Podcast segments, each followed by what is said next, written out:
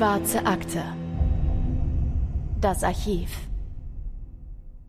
Die Ehe steht für Verbundenheit, für Liebe und ewige Treue, fürs Umeinander kümmern in guten wie in schlechten Zeiten. Und die meisten Brautpaare beschreiben ihren Hochzeitstag als den schönsten Tag im Leben. Es ist ein Fest voller Liebe mit den engsten Freunden und mit der ganzen Familie.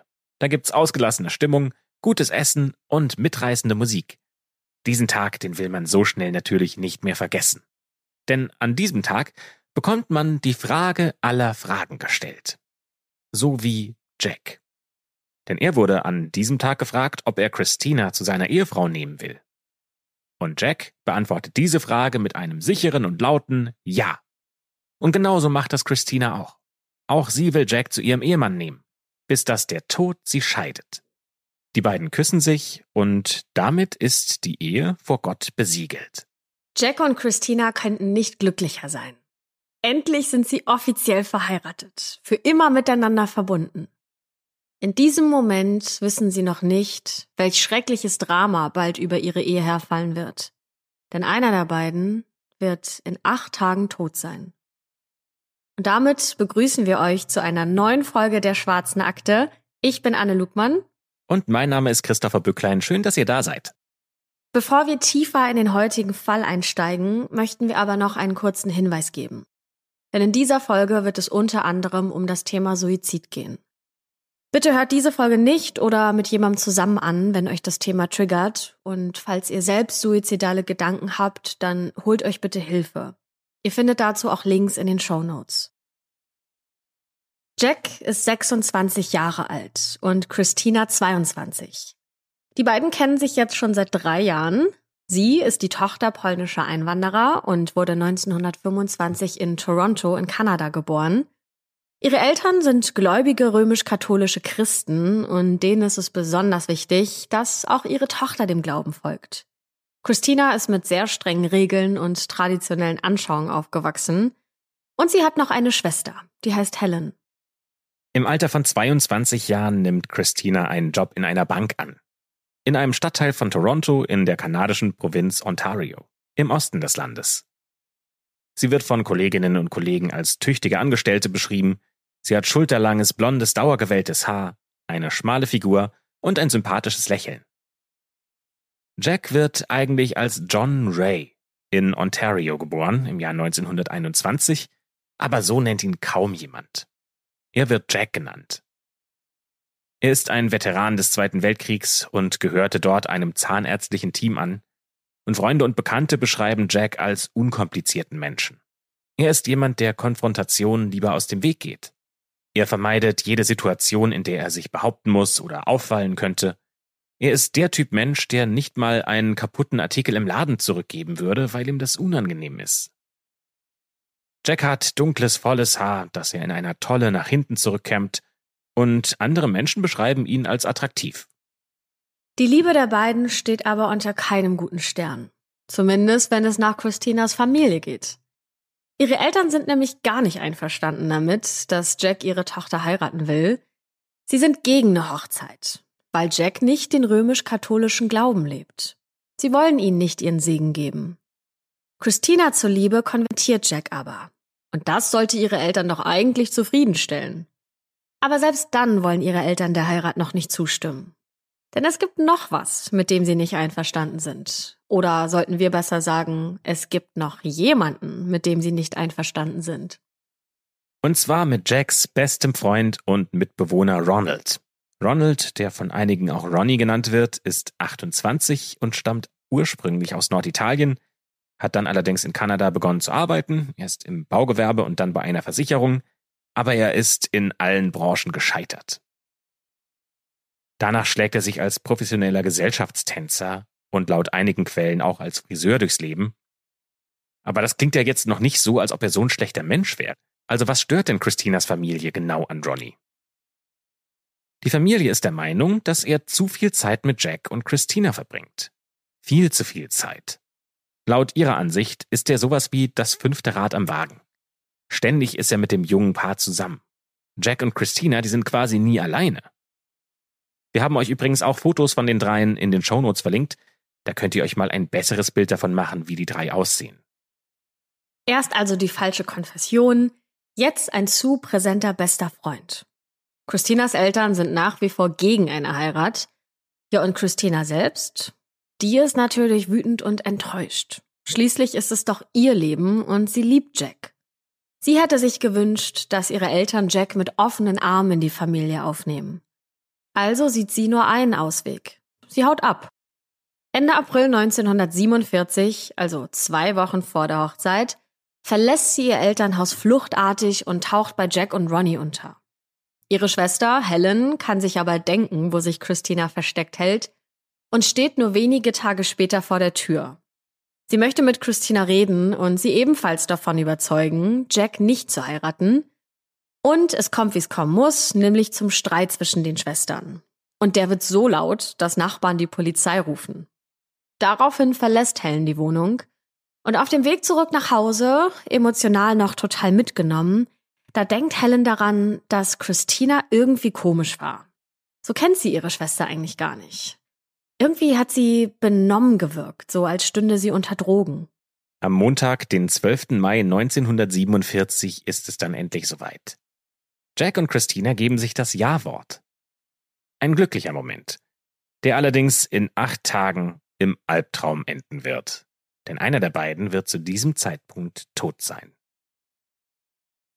Jack und Christina heiraten nicht im Kreise ihrer Freunde und der Familie. Es gibt keine große Party mit Tanz, kein einladendes Buffet und auch keine emotionalen Reden, sondern es gibt genau drei Menschen bei dieser Trauung. Jack, Christina und Ronnie, der als Trauzeuge der beiden vor Ort ist. Wie schon die meiste Zeit ihrer Freizeit verbringen die drei auch diesen wichtigen Tag zusammen. Übrigens ist auch Jacks Familie nicht zur Hochzeit eingeladen worden. Die erfährt erst vier Tage nach der Hochzeit, dass Jack geheiratet hat. Durch einen Brief, den er an seine Eltern schreibt. Für zwei frisch Vermählte ist es mit der Romantik nach dem Hochzeitstag natürlich noch nicht vorbei, denn meist folgen danach die Flitterwochen. Die Reise an einen schönen Ort, um ungestört auf das neue Eheglück anzustoßen und die Zweisamkeit zu genießen. Auch Christina und Jack packen ihre Koffer und freuen sich auf die Flitterwochen. Die verbringen sie zuerst ein paar Tage in Toronto. Warum sie ihre Flitterwochen hier starten, in der Stadt, in der sie leben, das wissen wir nicht. Aber nach fünf Tagen Flittern mitten in der Stadt, da soll die Reise jetzt weitergehen. Am 17. Mai 1947 fahren sie in ein abgeschiedenes Cottage nach Severn Falls. Die Fahrt aus Toronto dauert ungefähr zwei Stunden bis hierhin. Severn Falls liegt idyllisch zwischen zwei Flüssen. Endlich traute Zweisamkeit in der Natur. Nur Jack und Christina. Das sollte man zumindest meinen, aber die zwei sind nicht alleine. Es gibt noch einen weiteren Reisebegleiter, und das ist natürlich Ronnie. Nicht nur den Hochzeitstag haben sie zu dritt verbracht, sie wollen auch die Flitterwochen gemeinsam verbringen. Als Christinas Familie das erfährt, sind sie entsetzt.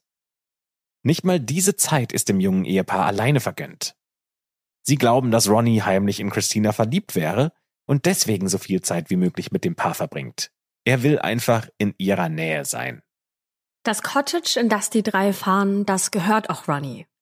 Das liegt so abgeschieden, dass es nur mit einem Boot zu erreichen ist und der nächste Nachbar wohnt ungefähr 800 Meter entfernt.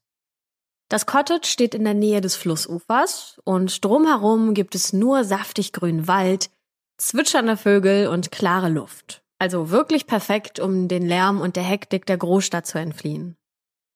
In einem Artikel der The Bell Syndicate wird Ronnys Häuschen als Fünf-Zimmer-Traum-Cottage beschrieben. Genug Platz gibt es also für die drei, aber ein Freund in den Flitterwochen, das ist ja schon eher eine ungewöhnliche Konstellation. Teil 2 der Flitterwochen entwickelt sich dann auch nicht so, wie sich das alle vorgestellt hatten. Kaum sind Jack, Christina und Ronnie im Cottage angekommen, benimmt sich Christina irgendwie seltsam. Den ganzen Tag über bricht sie in Tränen aus, sie ist launisch, wirkt dann aber wie benommen und ist nicht ansprechbar. Irgendwas scheint mit ihr los zu sein. Ronnie versucht das herauszufinden und sucht das Gespräch. Und Christina vertraut sich ihm an. Sie ist unsicher, was die Ehe mit Jack angeht. Sie fragt sich, ob er sie wirklich liebt ja, aber woher kommen denn jetzt die plötzlichen Zweifel? Welchen Grund gibt es dafür? Es ist Dienstag, der 20. Mai 1947. Der Tag, der alles verändern und den nicht jeder überleben wird. Es ist ein sonniger Tag im grünen Naturparadies. Christina ist schon seit 8 Uhr morgens wach und steht als Erste auf den Beinen. Die beiden Männer stehen nur ein bisschen später auf. Gegen 11 Uhr frühstücken die drei zusammen. Es gibt Porridge und Kakao. Und Ronnie möchte dem Ehepaar ein bisschen Zweisamkeit verschaffen. Daher verlässt er das Cottage gegen Mittag und sucht sich ein sonniges Plätzchen in der Nähe am Flussufer. Jack und Christina bleiben im Haus zurück. Und Ronnie, der genießt die wohltuende Wärme der Sonne, die Stille der Natur und einfach mal die Gedanken ein bisschen schweifen zu lassen. Ja, und so vergehen ein paar Stunden, bis sich Ronnie gegen 18.30 Uhr auf den Rückweg zum Cottage macht. Aber irgendwas ist anders. Irgendwas passt hier nicht so richtig ins Bild. Und was ist das eigentlich für ein Geruch?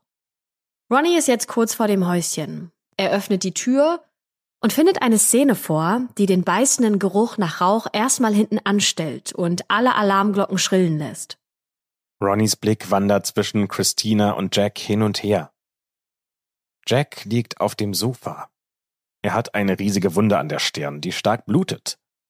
Er scheint verwirrt zu sein, ist kaum ansprechbar. Ronny fragt Christina panisch, was passiert ist. Aber Christina antwortet nicht auf keine seiner Fragen. Sie bleibt stumm. Nur Tränen laufen ihr übers Gesicht. Und jetzt bemerkt Ronnie auch die Flammen, die aus der Küche kommen. Der bewusstlose Jack muss unbedingt raus aus dem Cottage. Er braucht dringend Hilfe. Ronnie packt also seinen Freund und bringt ihn nach draußen. Nachdem sein Freund wieder einigermaßen ansprechbar ist, da rennt Ronnie nochmal ins Cottage zurück. Nämlich Christina holen, die ist ja immer noch da drin. In der Zwischenzeit ist sie nämlich noch nicht von alleine rausgekommen. Oder doch? Draußen hat er sie eigentlich nirgends gesehen, aber im Inneren des Häuschens ist sie auch nicht zu finden. Also wo ist sie denn abgeblieben? Ronnie rennt also wieder ins Freie und sucht Christina am Rande des Cottages, aber er kann sie nirgends finden. Da sein Freund Jack ja unbedingt medizinische Versorgung braucht, bringt Ronnie ihn schnell ins Krankenhaus, aber vorher gibt er noch den Nachbarn Bescheid, dass das Cottage Feuer gefangen hat denn die Nachbarn sollen versuchen, die Flammen zu bändigen, während Ronnie Jack nach Orilla aufs Festland bringt. Dort wird Jack wegen Verbrennung, eines Schocks und seiner Kopfverletzung behandelt. Das ist jetzt grundsätzlich eine Version der Geschichte. Aber in anderen Quellen haben wir einen etwas anderen Ablauf der Geschehnisse gefunden.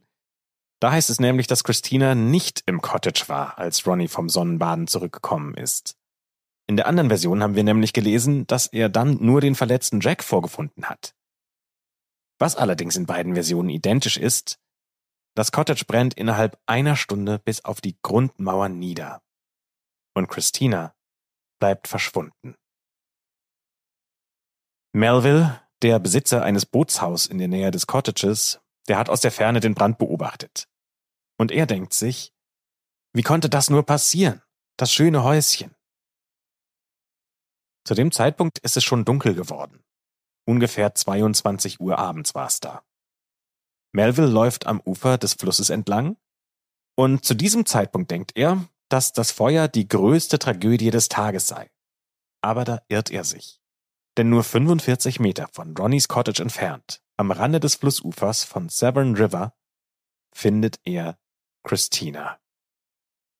Sie ist barfuß und nur mit einem geblümten Nachthemd bekleidet. An der Stelle, an der Melville sie findet, ist das Wasser gerade mal 20 Zentimeter tief. Ihr Körper weist keine Brandwunden auf, keine offensichtlichen Verletzungen und es können auch keine Blutergüsse festgestellt werden. In ihrem Totenschein wird folgende Todesursache vermerkt. Tod durch Ertrinken. Es gibt aber eine Auffälligkeit, denn in ihrem Magen wurden Spuren von Codein gefunden. Das ist ein schmerzlindernder und hustenreizstillender Wirkstoff aus der Gruppe der Opiate. Damit lassen sich Schmerzen und Reizhusten symptomatisch behandeln. Aber hatte Christina überhaupt gesundheitliche Probleme? Und noch eine Sache fällt auf, die Fragen aufwirft. Einer der Ersthelfer hat Stunden zuvor an genau der Stelle Löschwasser fürs Feuer geholt, an der später Christinas Leiche gefunden wird. Er ist sich aber absolut sicher, dass Christina zu diesem Zeitpunkt noch nicht dort lag. Vielleicht war er so sehr auf die Löscharbeiten fokussiert, dass er Christina einfach nicht bemerkt hat? Oder aber, ihr Körper hat zu diesem Zeitpunkt tatsächlich noch nicht dort gelegen. Am 26. Mai findet Christinas Beerdigung statt. In genau der Kirche, in der sie nur zwei Wochen zuvor Jack geheiratet hat. Jack ist unter den Trauergästen und ob Ronnie dabei war, das wissen wir nicht, denn das konnten wir in keiner Quelle finden. Die Polizei startet also ihre Ermittlungen und befragt insgesamt 22 Personen. Darunter natürlich auch Jack und Ronnie, die ja unmittelbar in Christinas Nähe waren, bevor sie gestorben ist. Und das Ganze beginnt damit, dass Jack insgesamt drei Stunden lang befragt wird, nachdem er aus dem Krankenhaus entlassen wird. Laut einigen Quellen kann er sich an gar nichts erinnern, was am Tag des Feuers und Christinas Tod passiert ist. Laut anderen Quellen wiederum kann er sich zumindest erinnern, was bis zur Mittagszeit passiert ist. Jack weiß, dass sie zu dritt Porridge gefrühstückt und Kakao getrunken haben, und dann hätte er noch mit Christina zum Mittag gegessen, sich dann aber irgendwie kränklich gefühlt. Anschließend nichts, nur dunkle Leere. Das nächste, woran er sich erinnert, ist, dass er draußen vor dem brennenden Cottage liegt und Ronnie bei ihm, der panisch auf ihn einredet. Ihr erinnert euch doch sicher noch daran, dass wir vorhin erzählt haben, dass bei Christina etwas Auffälliges festgestellt wurde, nämlich die Menge von Codein in ihrem Magen. Und jetzt kommt's. Auch Jacks Körper war mit Codein überschwemmt. Ja, was hat das denn jetzt zu bedeuten? Ronnie wird insgesamt 13 Stunden befragt. Er macht eine umfassende Aussage, die er selbst mit einer Schreibmaschine niederschreibt, die ungefähr 3000 Wörter umfasst. Das sind ungefähr acht DIN A4 Seiten in Word, wenn ihr das mal so vergleichen wollt. Und die Polizei bezeichnet das als fantastisch. Die sind beeindruckt, wie detailliert Ronny vom Tag des Feuers berichten kann. Sie werden gleichzeitig allerdings auch stutzig und fragen sich, warum Ronny überhaupt mit in die Flitterwochen gefahren ist. Er sagt gegenüber den Beamten, dass er selbst eigentlich gar nicht mitfahren wollte, aber dann hat er Jack und Christina mit dem Gepäck und der Fahrt dorthin helfen wollen. Die Medien berichten natürlich auch ausführlich über diesen Fall, der acht Tage braut, wie sie Christina inzwischen nennen. Und Jack und Ronnie werden, ja, quasi wie Berühmtheiten behandelt. Vielleicht veranlasst das Ronnie dazu, sich keine Sorgen zu machen. Gegenüber einem Reporter soll er nämlich gesagt haben, dass sein Verstand klar sei. Das heißt, er sei nicht verwirrt oder neben der Spur gewesen. Es gebe für ihn keinen Grund, einen Anwalt aufzusuchen. Auch die Polizei gibt ihm keinen Grund. Er könne kommen und gehen, wann er wolle. Während der Untersuchung des Falls ergeben sich zwei große Kerntheorien, wie Christina zu Tode gekommen sein könnte. Denn an die Theorie des Ertrinkens glaubt niemand so wirklich. Die erste Theorie besagt, dass Christina an einer nicht diagnostizierten Geisteskrankheit gelitten haben soll. Und die soll dazu geführt haben, dass sie sich selbst das Leben genommen hat. Diese Theorie wird durch drei Briefe gestützt, die die Beamten im Zuge der Ermittlungen finden. Den ersten Brief hat Christina am Ostersonntag 1947 geschrieben, also noch vor ihrer Verlobung und fünf Wochen vor der Hochzeit. Christina hat darin geschrieben, dass sie sich selbst vergiften will. Das wäre der beste Ausweg, da sie diese Ungewissheit nicht aushalten kann, ob Jack ihr einen Antrag machen will oder nicht. Sie erträgt den Gedanken nicht, dass ein anderes Mädchen Jack haben könnte. Und der Empfänger dieses Briefs ist kein geringerer als Ronnie. Ronnie wusste also, dass es Christina nicht gut geht. Aber wusste Jack das auch? Der soll von den Briefen und den düsteren Gedanken seiner zukünftigen Ehefrau keine Ahnung gehabt haben. Jack kann sich rückblickend erinnern, dass es Christina an diesem Tag nicht besonders gut ging, dass sie krank war. Ronnie soll sein Wissen aus dem Brief für sich behalten haben. Einen zweiten Brief dieser Art hat Christina Ende April geschrieben, nur kurze Zeit später. Und wieder ist dieser Brief an Ronnie gerichtet. Aber der Inhalt dieses Briefs ist nochmal deutlich schärfer. Denn Christina schreibt, dass sie nicht nur sich selbst, sondern auch Jack umbringen würde. Konkret schreibt sie, wenn man jemanden liebt, liebt man ihn wirklich. Und ich weiß, dass es für mich niemanden außer Jack gibt. Und wenn ich ihn nicht haben kann, dann soll ihn auch niemand anderes bekommen. Wie man so schön sagt, habe ich in der Hoffnung gewartet, dass Jack um meine Hand anhalten würde. Aber jetzt ist mir klar, dass ich vielleicht nur eine vorübergehende Schwärmerei bin. Es gibt einen True Crime Blog, der behauptet sogar, dass Christina ein Abendessen Ende April vergiftet haben soll, das sie für sich und Jack zubereitet hatte. Denn nach diesem Essen ging es den beiden nicht gut, sie wurden beide sehr krank, aber sie sind nicht daran gestorben. Und es gibt noch einen dritten und letzten Brief. Dieses Mal hat Christina aber nicht an Ronnie geschrieben, sondern an eine Mrs. Thomas. Mrs. Thomas ist Jacks und Christinas ehemalige Vermieterin und diesen Brief hat Christina einen Tag vor ihrem Tod geschrieben. In diesem Brief steht, Ronnie ist irgendwo draußen im Boot. Wenn er zurückkommt, wird alles vorbei sein. Er muss Angst haben, dass etwas passiert, denn er bleibt noch einen Tag länger, um sicherzugehen, dass wir mit ihm nach Toronto zurückfahren. Ja, aber was soll Mrs. Thomas jetzt mit diesen Infos überhaupt anfangen? Was weiß sie über Christinas gesundheitlichen Zustand? Der Inhalt, den Christopher gerade vorgelesen hat, der scheint irgendwie wenig Sinn zu ergeben. Denn wenn Ronnie zurückkommt, dann ist alles vorbei. Ja, was ist vorbei? Auch wenn dieser Brief nicht an Ronnie adressiert ist, dann wird er ja trotzdem involviert. Denn Christina bittet ihn, diesen Brief für sie abzuschicken. Das bedeutet, dass er von seinem Bootsausflug ja schon wieder zurück sein wird, wenn Christina ihm diesen Brief zum Abschicken übergibt und dann angeblich aber alles vorbei sein soll. Also was hat das zu bedeuten? Werbung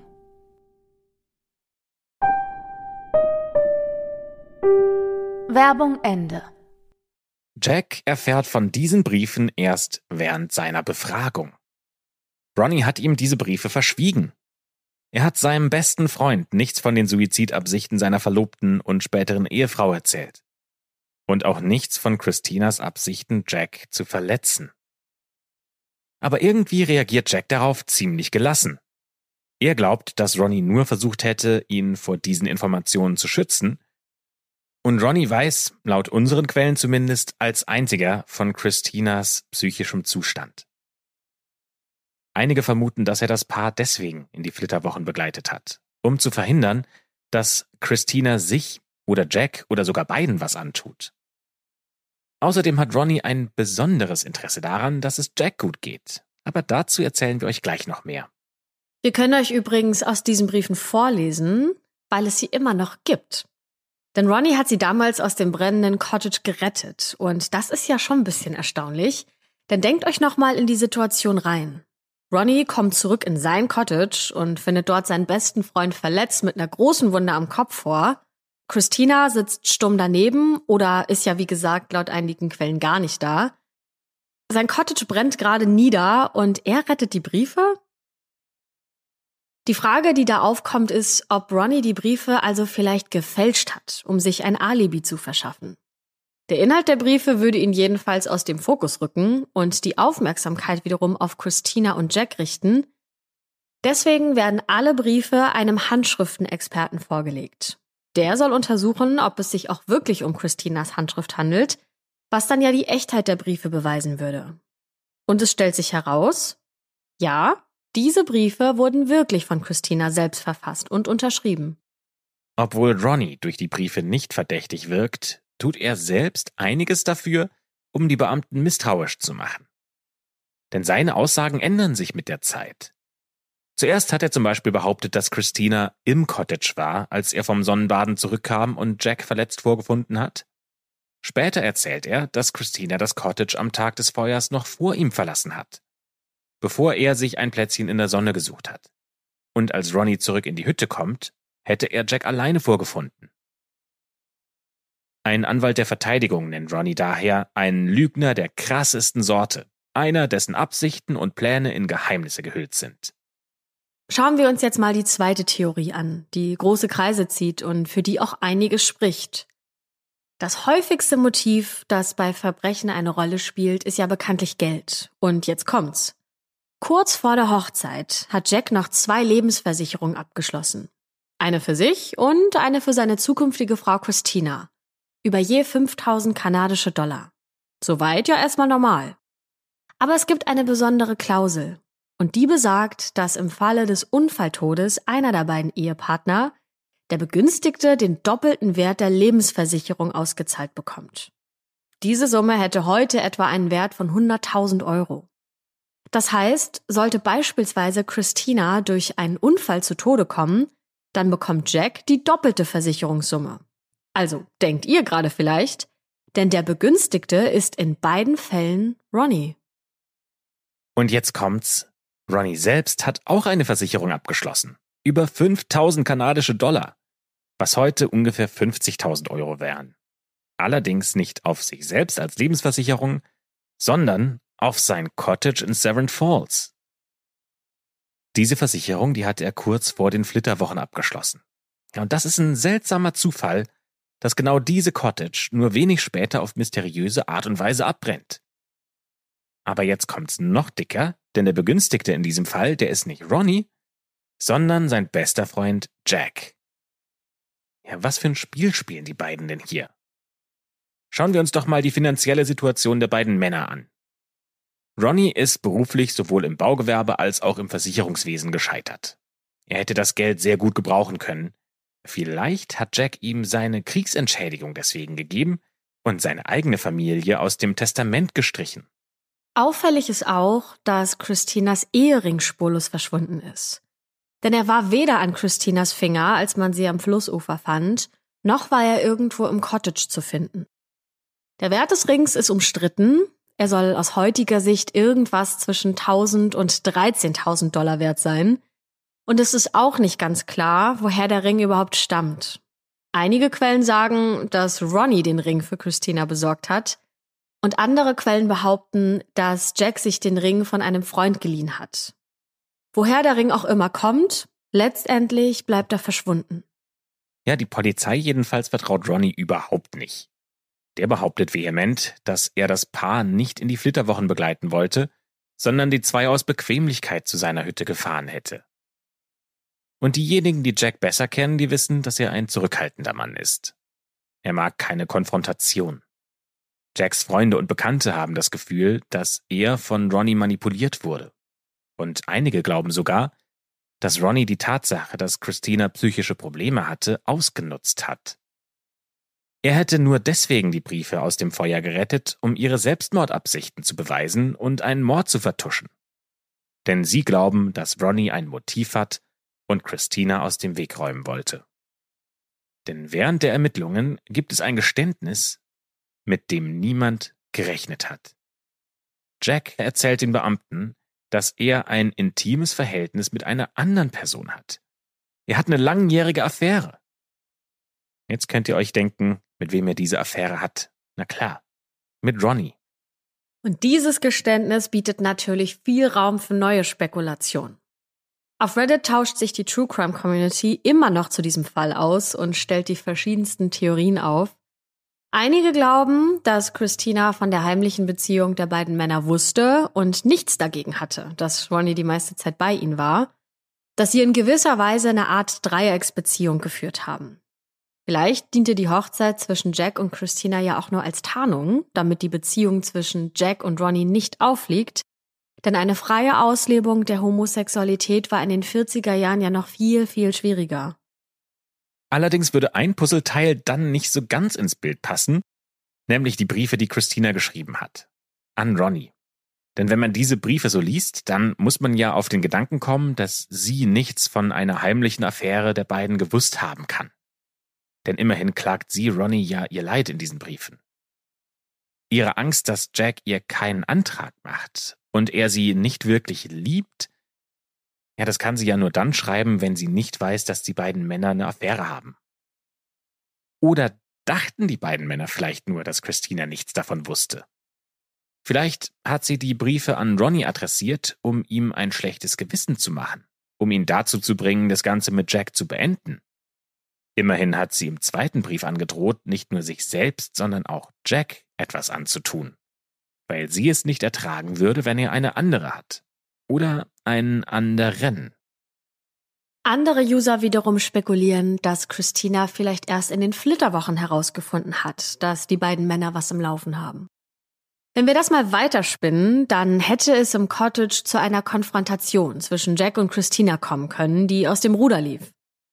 Christina konfrontiert Jack mit ihrem Wissen und der kann, wie wir wissen, mit solchen Situationen ja nicht so gut umgehen.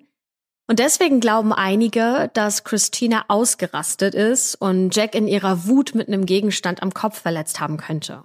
Das würde wiederum die große Wunde an seinem Kopf erklären, die ja wie verrückt geblutet hat. Und sauer auf Ronnie könnte Christina sein Cottage in Brand gesteckt haben. Der Gerichtsmediziner und die Ärzte im Krankenhaus haben ja sowohl in Jacks als auch in Christinas Körper große Menge an Codein feststellen können. Beide standen unter Drogen. Neben Übelkeit und Erbrechen kann es auch zu Schläfrigkeit, zur Senkung der Atemfrequenz bis hin zu einer lebensgefährlichen Atemdepression kommen. Auch das erklärt einiges. Im Falle von Ronnys erster Aussage liefert das nämlich eine Erklärung dafür, warum Christina im brennenden Cottage nicht mehr geantwortet hat und ganz still war. Und auch warum Jack so benommen war. Und es könnte erklären, warum Christina gestorben ist. Sie ist an einer Überdosis gestorben am Rande des Flusses. Die einzige Frage, die sich dann noch nicht ganz klären lässt, ist, warum ihr Körper noch nicht dort gelegen hat, als der Ersthelfer an dieser Stelle Löschwasser geholt hat. Ja, vielleicht ist Christina gar nicht an einer Überdosis gestorben, sondern durch den Eingriff von Jack und Ronnie. Das zumindest vermuten wiederum einige Reddit-User. Jack und Ronnie könnten ihren Tod wie einen Unfall aussehen lassen haben. Jack wird absichtlich verletzt und das Cottage in Brand gesteckt, und damit werden wir wieder bei dem Thema Versicherung, die ja noch kurz zuvor auf Christinas Leben und auf Ronnys Cottage abgeschlossen wurde. In einem Artikel vom 21. Juni 1947 im Ottawa Journal steht, dass Christina Ronnie noch am Tag ihres Todes einen Schuldschein im Wert von 15.000 Dollar gegeben hat. 15.000 Dollar. Das ist eine Menge Geld. Ronnie wird damit konfrontiert, warum Christina ihm so viel überschrieben hat und seine Erklärung lautet gegenüber einem Journalisten, dass er ihr von Zeit zu Zeit auch Geld geliehen hätte. Denn sie musste gewisse Personen bezahlen, die sie erpresst hätten. Angeblich wurde Christina im April 1946, also ein Jahr vor der Hochzeit, von vier oder fünf Männern erpresst. Das Ganze rührt daher, weil Christina einen Tanzabend besucht hatte und Männer haben ihr danach gedroht, sie bloßzustellen. Ja, aber was genau vorgefallen ist und womit die Männer sie erpressen, das lässt sich leider nicht mehr herausfinden. Sie wollte Ronnie das Geld auf jeden Fall zurückzahlen, versprach ihm, das Geld nach und nach auf einem Bankkonto zu hinterlegen. Und zwar bei der Bank, bei der sie auch selbst gearbeitet hat. Aber das hat sie nie. Jack sollte davon auf gar keinen Fall was wissen und auch nicht ihre Familie. Eher würde sie sich umbringen. Zumindest, wenn es nach Ronnys Aussage geht. Der Schuldschein im Wert von 15.000 Dollar wird also der Polizei übergeben, um auch hier die Echtheit von Christinas Unterschrift zu überprüfen. Und laut einem Artikel aus The Globe and Mail im Mai 47 ist die Unterschrift auch echt. Ihr merkt schon, die Theorien und die Spekulationen, die gehen wirklich in sehr viele Richtungen, aber irgendwie führt keine zu einem klaren Ergebnis. Am 19. Juni 1947 beginnt daher die umfangreiche Untersuchung. Diese findet im Gerichtsgebäude statt. Hier soll festgestellt werden, ob bei Christinas Tod ein Verbrechen vorliegt oder nicht. Die Medien berichten natürlich groß über den Fall. Das Spektakel ziert die Titelseiten der Boulevardblätter und Zeitungen in und um Toronto. Die Öffentlichkeit drängt sich nicht nur in den Gerichtssaal, sondern ist auch auf dem Gelände zahlreich vertreten. Einige wollen sogar Autogramme von den Hauptzeugen, von Jack und Ronnie. Ja, und ihr habt gerade richtig gehört, ist ein wichtiger Unterschied. Die beiden sind nämlich Zeugen und nicht Angeklagte. Die beiden sind nämlich nicht wegen Mordes angeklagt. Erstmal soll nur festgestellt werden, ob bei Christinas Tod Fremdeinwirkung im Spiel war. Gleich zu Beginn passiert was Unerwartetes. Denn Jack widerruft seine Aussage vor Gericht. Er und Ronnie hätten eine intime Beziehung geführt. Jack behauptet nämlich jetzt, dass die Polizei ihn zu dieser Aussage gedrängt hat. Tatsächlich gibt es auch keine Beweise für eine Beziehung zwischen den beiden Männern, nur das Geschwätz der Nachbarn aus der Nähe von Ronnies Cottage. Denn die Nachbarn berichten, dass sie die beiden Männer oft allein in der Hütte gesehen hätten und dass ihre Beziehung zueinander sehr nahe gewirkt habe. Der Staatsanwalt glaubt nicht daran, dass Jack gezwungen wurde, diese Affäre zuzugeben. Und es kommt zu einem Schlagabtausch zwischen Jack und ihm. Nach einigem Hin und Her geht Jack schließlich doch wieder zu seiner Ursprungsaussage zurück und bewahrheitet sein Verhältnis mit Ronnie. Ja, aber was sagt der eigentlich zu der Aussage? Auch Ronnie gibt zu, dass er mit Jack experimentiert hätte, so nennt er das. Aber dass seit 1939 zwischen den beiden schon gar nichts mehr gelaufen wäre. Das würde bedeuten, dass acht Jahre vor der Hochzeit mit Christina Schluss war zwischen den beiden. Und Ronnie sagt noch Folgendes dazu. Wenn der Herr höchstpersönlich herunterkommen würde, ich würde ihm dasselbe sagen. Die Ermittlungen geben auf jeden Fall tiefe Einblicke in dieses komplizierte und verstörende Leben der drei Beteiligten, von Christina, Jack und Ronnie. Und die Geschworenen, die kommen zu einem Entschluss. Aufgrund der Tatsache, dass bei der Obduktion Codein im Magen der Verstorbenen gefunden wurde und aufgrund der verdächtigen Tatsache, dass sie ertrunken aufgefunden wurde, sind die Geschworenen nicht in der Lage, aufgrund der vorliegenden Beweise zu entscheiden, ob bei ihrem Tod ein Verbrechen begangen wurde oder nicht. Damit wurde das Urteil gesprochen. Mangels belastender Beweise kann Fremdeinwirkung zwar nicht hundertprozentig sicher ausgeschlossen werden, aber halt auch nicht bestätigt werden. Diese komplizierte Dreiecksbeziehung zwischen Jack, Christina und Ronnie bleibt auch nach dem Urteil immer noch Thema in den Medien. Und fast genau drei Jahre nach der Tragödie heiratet Jack eine andere Frau. Sie gründen eine Familie und leben für kurze Zeit gemeinsam in dem Haus, in dem Jack auch schon mit Christina gewohnt hat, Erst später ziehen sie in ein neues Haus auf der anderen Straßenseite. Jack spricht nicht über seine erste Ehe mit Christina oder den tödlichen Vorfall im Cottage. Mit keinem Wort bespricht er seine Vergangenheit. Im Jahr 1969 trennt er sich auch von seiner zweiten Frau. Die beiden lassen sich aber nicht scheiden. Auch Jacks Kinder wissen nichts von seiner Vergangenheit und seinen traumatischen Erlebnissen. Die erfahren erst Jahrzehnte später zufällig davon. Denn 1992 recherchiert Jacks Schwiegertochter Sharon, also die Frau von seinem Sohn Richard, in einer Bibliothek. Denn die beschäftigt sich gerade mit Familienforschung. Als ihr zufällig ein Artikel aus der Lokalzeitung The Advertiser über den Fall in die Hände fällt. Sie und Richard haben Jack aufgrund seines schlechten Gesundheitszustandes nie damit konfrontiert, mit diesem Fund, den sie gemacht hat. Und nur ein paar Jahre später, 1998, da stirbt Jack und nimmt damit viele Antworten, sollte er sie denn jemals gehabt haben, mit ins Grab. Sein Sohn Richard sagt gegenüber dem Toronto Star folgende Worte. Es war wie die Tür zu einer anderen Welt zu öffnen. Ich habe mich oft gefragt, warum das so ein Geheimnis war. Ich glaube, dieser Ronnie hat meinen Vater irgendwie manipuliert, ihn einfach beherrscht. Ronnie zieht 1956, ein paar Jahre nach Christinas Tod, nach New York City. Bevor er umzieht, schenkt er seinen Pekinesen namens Ling Jacks Sohn Richard. Der ist ja gerade mal zwei Jahre alt. Es ist anzunehmen, dass Ronnie auch die Jahre nach dem Feuer noch Kontakt zu Jack hatte, sonst hätte er dessen zweijährigem Sohn vermutlich nicht seinen Hund geschenkt. Seit Ronnie nach New York gezogen ist, hat man von ihm nie wieder etwas gehört oder gesehen. Mit Christinas Tod ist dieses dramatische Liebesdreieck, wie auch immer das jetzt wirklich ausgesehen hat, endgültig aufgebrochen worden.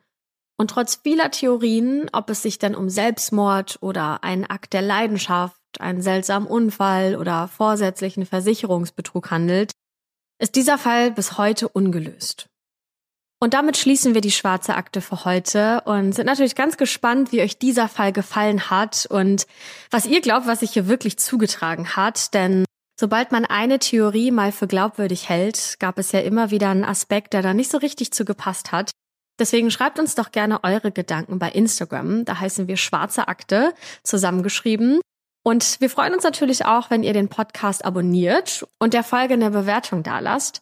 Und ansonsten hören wir uns doch wieder nächste Woche Dienstag in der Schwarzen Akte. Macht's gut.